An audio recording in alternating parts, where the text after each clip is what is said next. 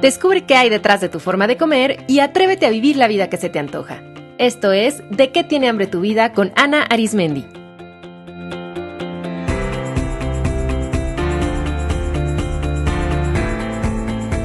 Este es el episodio número 40, Hambre de decir que no.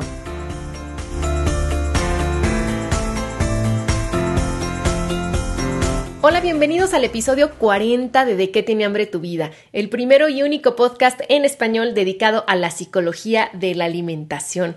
Ya estamos en el programa 40, qué alegría y cómo corre el tiempo. Soy Ana Arismendi, especialista y pionera en este tema, y el día de hoy les voy a platicar sobre el hambre de decir que no. ¿Tú consideras que eres una persona a la que le cuesta trabajo decir no? De pronto te encuentras inundada de actividades que ni te gustan ni te interesan tanto solo porque no supiste negarte? Frecuentemente notas que cuando alguien te pide algo, internamente sientes un no, pero de tu boca sale un sí. ¿Te ha pasado que literalmente te tragas con algún alimento el coraje y el resentimiento de haberte traicionado a ti misma al decir que sí cuando no querías, no podías o diferías en opinión? Creo que todos hemos vivido la horrible sensación de arrepentirnos al aceptar hacer un favor o llevar un proyecto o asumir alguna responsabilidad que no va alineada con cómo nos queremos sentir y que atenta contra nuestro autocuidado. Y que además, desde que nos la mencionaron, sabíamos que no deseábamos o no podíamos hacerla y aún así dijimos que sí. Y después, pues sentimos culpa, resentimiento, enojo contra lo que aceptamos, pero sobre todo contra nosotros mismos. Es una sensación de habernos faltado al respeto y de no haber escuchado a, a nuestra intuición que claramente nos indicaba que no. Yo he notado que el hambre de decir que no es sumamente frecuente, pero muy pocas veces escuchada y honrada. Y también he observado que es un hambre que tiende a disparar conductas de autoagresión. O sea que cuando decimos que sí, cuando realmente deseábamos decir no, lo que viene es enojo, o sea, la emoción principal es de mucho enojo.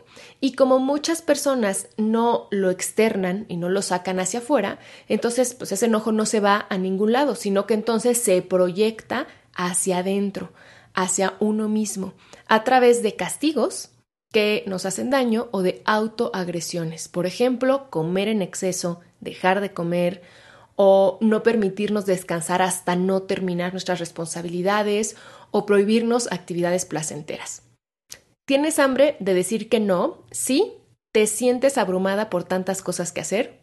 Si estás enojada todo el tiempo, si al revisar tu agenda la mayor parte de tu tiempo está dedicado a otras actividades y a otras personas menos a ti, si te sientes poco reconocida o no tomada en cuenta y si en general comes en exceso para tratar de bloquear el enojo, la frustración y el arrepentimiento o si comes poco porque no lo mereces o como una forma de ejercer el control sobre algo ante tantas actividades y presiones. ¿Te identificas? Las personas no dicen que no porque tienen dos miedos, miedo al rechazo y miedo al conflicto. Como seres humanos, una necesidad psicológica básica para nuestra sobrevivencia y bienestar es la pertenencia, o sea, identificarnos con un grupo y sentirnos parte de, porque eso nos hace sentir seguros y hace más factible la sobrevivencia que si estuviéramos aislados. La identificación con un grupo es parte del desarrollo psicológico de una persona y es especialmente importante en la adolescencia. Cuando diferimos de lo que piensan los miembros de nuestro grupo, sentimos que corremos el riesgo de ser rechazados y eso genera el gran temor de quedarnos solos. Por eso muchas personas se callan, aunque piensen diferente o aunque tengan otras necesidades, deciden no externarlas con tal de no sentirse rechazados. Un clásico ejemplo con los alimentos es no poder decir no cuando te ofrecen comida, aunque tú sabes que ya no quieres, que eso no te gusta o que no te hace bien, pero aceptas porque no quieres ser la diferente o la antipática. En el episodio 35 les compartí tres estrategias poderosas para enfrentar a esas personas que insisten y presionan para que comas aunque tú les expreses que no lo desees y también en varios episodios del podcast les he hablado sobre cómo abordar a esas personas que llamamos saboteadores. Vimos que es muy normal que cuando un miembro del grupo se empieza a comportar de forma diferente, los demás se sientan amenazados, que sientan que esa persona diferente puede poner en riesgo la estabilidad del grupo y por lo tanto su reacción inmediata sea de rechazo, de crítica. Pero acuérdate que ese temor a lo diferente es natural, pero que no porque otros se sientan asustados, tú tienes que modificar lo que tú haces o lo que tú pienses o tienes que ceder ante el miedo ajeno. Tú no eres responsable de cómo se sienten los demás, ni tampoco eres responsable de la dinámica del grupo. Y generalmente lo que pasa es que al principio cuando alguien piensa diferente hay rechazo, hay crítica, pero después eso se normaliza, se vuelve cotidiano y natural que haya alguna persona que en algo difiera y no pasa nada. El otro miedo es la creencia de que si dices que no vas a generar conflicto y puedes tener la percepción de que eso te va a poner a ti en peligro o te va a hacer sentir culpable. Eres de esas personas que en un restaurante les traen lo que no ordenaron o les traen la comida fría, pero mejor no dicen nada para no molestar. O que no pueden decirle que no a las peticiones del jefe para que no se enoje. Por supuesto que una cosa es ser prudente, saber ceder, saber negociar, pero siempre y cuando esto no afecte tu salud o tu integridad. Lo interesante aquí es que por evitar conflicto con otros, creas conflicto contigo. Imagínate que por evitar tener una discusión con tu pareja, aceptas hacer un gasto en el que tú no estás de acuerdo. Y entonces te quedas enojada o angustiada tú contigo. O sea, supuestamente tratas de evitar la discusión con tu pareja para que no haya enojo, para que no haya angustia, para que no haya pelea, pero al final sigue habiendo enojo, sigue, sigue habiendo angustia, pero tú contigo. Es importante que te des cuenta a qué le tienes miedo para así poder trabajarlo. Cada vez que tengas que tomar una decisión, pregúntate qué crees que pasaría si dices que no y observa esos pensamientos que surgen y que son los que están ocasionando que aunque sabes internamente que quieres decir no, te hagan virar de camino y decir que sí. En mi experiencia, algunos pensamientos frecuentes que surgen por miedo al rechazo que yo he, observado son, ¿qué van a decir? ¿Se van a burlar de mí? ¿Ya no me van a invitar? Tengo que ser perfecta. Tengo que ayudar. No lo quiero decepcionar. Para ser amada tengo que comportarme como los demás. Para ser reconocida tengo que complacer a los otros. Y pensamientos típicos del miedo al conflicto son, si le digo que no, se va a enojar. Mejor no digo nada, se va a ofender, no lo quiero lastimar. ¿Te identificas con algunos de estos pensamientos? Si te fijas en todos ellos, nuestra atención está en el otro, en lo que creemos que piensa o va a pensar, o en lo que creemos que va a sentir, o lo que creemos que necesita, y no está la atención en nosotros, en lo que nosotros pensamos, necesitamos o sentimos. Y ahí es donde radica el problema. Poder decir que no es una cuestión de prioridades, de ponerte a ti primero y luego a todo lo demás. Y desafortunadamente, por los paradigmas de nuestra sociedad y de la educación, gran cantidad de personas, sobre todo mujeres, aprendieron que para ser aceptadas, amadas, reconocidas, valoradas, tienen que poner primero a los otros, sacrificarse. También en esta sociedad que valora la productividad laboral y económica sobre la salud y el bienestar de la gente, se premia que alguien se sacrifique por su trabajo y lo ponga antes que otras cosas tan importantes y básicas como su calidad de sueño, su alimentación o su propia familia. Una forma muy sencilla de darte cuenta cómo están tus prioridades es abrir tu agenda y ver dónde estás tú. Siquiera apareces por ahí. Yo apostaría que en muchos casos no. Incluso en la mayoría de las personas no agendan con la misma seriedad que otras cosas tiempo para sí mismas, para su salud, para hacer lo que quieren o para estar con las personas que realmente los enriquecen. ¿Sabes qué creo? Que esto de aprender a decir que no es más bien aprender a decirnos que sí a nosotros mismos. Porque al final decir que no al otro es honrar lo que tú quieres, lo que tú necesitas, lo que puedes y lo que piensas. Y acuérdate que a la persona a la que le tienes que decir que sí primero que a nadie es a ti. Tu bienestar es más importante que cualquier proyecto, que cualquier objeto o que cualquier otra persona. Y la única fidelidad que debes en esta vida es a ti mismo. Decir que no es una de las formas más importantes de cuidarte y de respetarte, y si tú te respetas y te demuestras amor, le vas a estar enseñando a los demás cómo pueden tratarte. ¿Sabes por qué las mamás de la escuela de tus hijos siempre recurren a ti para que te hagas cargo de las reuniones? Pues porque les has demostrado que pueden hacerlo. Si empiezas a poner límites, les enseñarás a los demás que a veces sí puedes y a veces no. Recuerda que si a los demás no les parece que rechaces su invitación, que les digas que no puedes o que no quieres, ese es problema del otro, no es tu problema. Tú solo eres responsable de lo que tú piensas, de lo que tú sientes y de lo que tú haces. Y créeme que con eso ya tienes suficiente para trabajar. Así es que suelta la idea errónea de que eres responsable de lo que otros dicen, hacen o de cómo se sienten. Concéntrate en estar en paz tú contigo y que los demás hagan lo propio. Además, yo he visto en mi vida que mientras más congruencia hay entre lo que piensas, sientes y haces, mientras más tranquila estés contigo, mientras más cubiertas estén tus necesidades, automáticamente entras en menos conflicto y tienes menos necesidad de pertenecer. Vas a encontrar grupos donde puedas ser tú y donde haya una verdadera resonancia.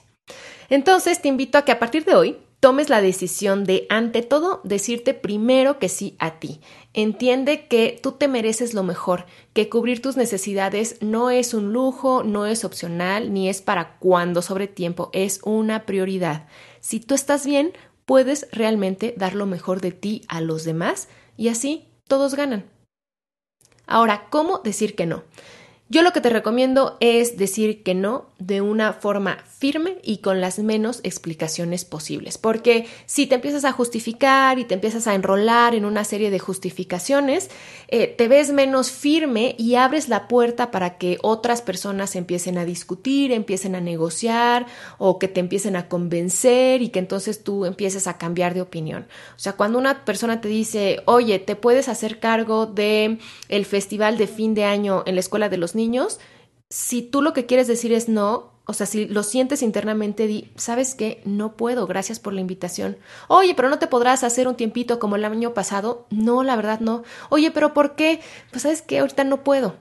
Entonces, firme y repetirlo hasta que la persona se canse y entienda que no puedes. Porque si empiezas, no, fíjate, es que, es que ahorita tengo muchas cosas pues le abres la puerta a que la otra persona te diga, ay, bueno, pero no puedes acomodarte un ratito, mira, no te quita mucho tiempo. Entonces, di no de una forma firme, de una forma constante y trata de dar las menos explicaciones posibles. Eso funciona muy bien. Ahora, algo de lo que muchas personas huyen es de la sensación incómoda que decir que no produce.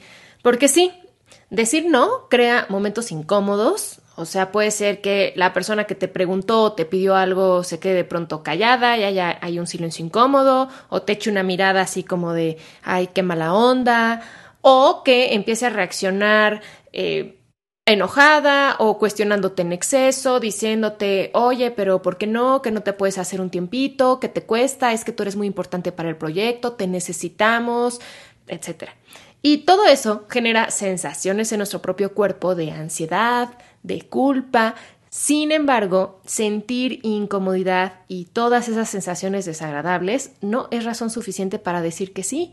Lo único que estás sintiendo son sensaciones desagradables. Punto. Fíjate en esto.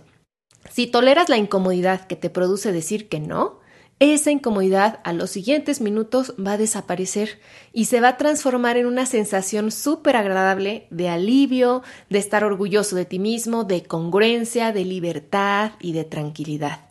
En cambio, si dices que sí, para evitar esa incomodidad breve inicial, lo único que vas a lograr es prolongar e intensificar la incomodidad porque te vas a sentir incómodo todo el tiempo que estés haciendo eso que no querías hacer. O sea, fíjate esta paradoja, por querer evitar esa incomodidad intensa pero breve y pasajera, lo único que haces es prolongarla mucho más al decir que sí cuando querías decir que no. Por ejemplo, si tus amigos te presionan para tomar una cerveza más y tú les dices que no, gracias, en el momento te vas a sentir incómodo con la insistencia, incluso con las burlas, te pueden poner apodos y demás. Pero va a llegar un punto en que los demás van a comprender que por más que te digan no vas a cambiar de opinión, y entonces al mantenerte firme y decirte que sí a ti, te vas a sentir excelente contigo mismo y vas a fortalecer lo que yo llamo el músculo de la asertividad. Por lo que la próxima vez que te insistan y que te pregunten, vas a recordar qué bien te sentiste al decir que no y entonces vas a poder repetirlo más fácilmente. Una de mis autoras favoritas, Brené Brown, quien en sus libros habla mucho sobre este tema, dice que atrevernos a decir que no implica tener la valentía de amarnos a nosotros mismos, incluso cuando nos arriesgamos a decepcionar a otros. Ella comparte que cuando le cuesta trabajo decir que no, utiliza la siguiente frase que se repite mentalmente a ella misma y que yo he adoptado también. La frase dice, elijo incomodidad sobre resentimiento. Me gusta esta frase y me ha servido porque reconoce que sí se siente incómodo decir que no, pero que no por eso tienes que decir que sí. Es mejor soportar esa incomodidad que finalmente va a pasar a vivir con el resentimiento que genera hacer algo que va en nuestra contra. Te invito a que reconozcas y nutras tu hambre de decir que no. Comienza practicando tal vez con situaciones sencillas o con personas a las que les tienes más confianza y ve fortaleciendo así tu músculo de la asertividad. Muchas gracias por escucharme y si te gustó este capítulo te invito a compartirlo con otras personas, a dejar una reseña en iTunes con tu opinión y a seguirme vía Twitter, Facebook o Instagram. Me va a dar mucho gusto que me mandes algún mensajito, alguna opinión, alguna pregunta. Y también recuerda que puedes apoyar este podcast inscribiéndote en alguno de mis cursos. Va a ser un placer conocerte en persona e imagínate si te está sirviendo este programa, ¿qué sería profundizar mucho más en los temas que toco aquí? Si quieres conocer más sobre mis programas y talleres o si quieres aprender a dejar una reseña en iTunes, visita de tiene hambre tu. Te mando un abrazo con muchísimo cariño y hasta la próxima. Esto fue De qué tiene hambre tu vida con Ana Arismendi. Para más información visita www.dequetienehambretuvida.com.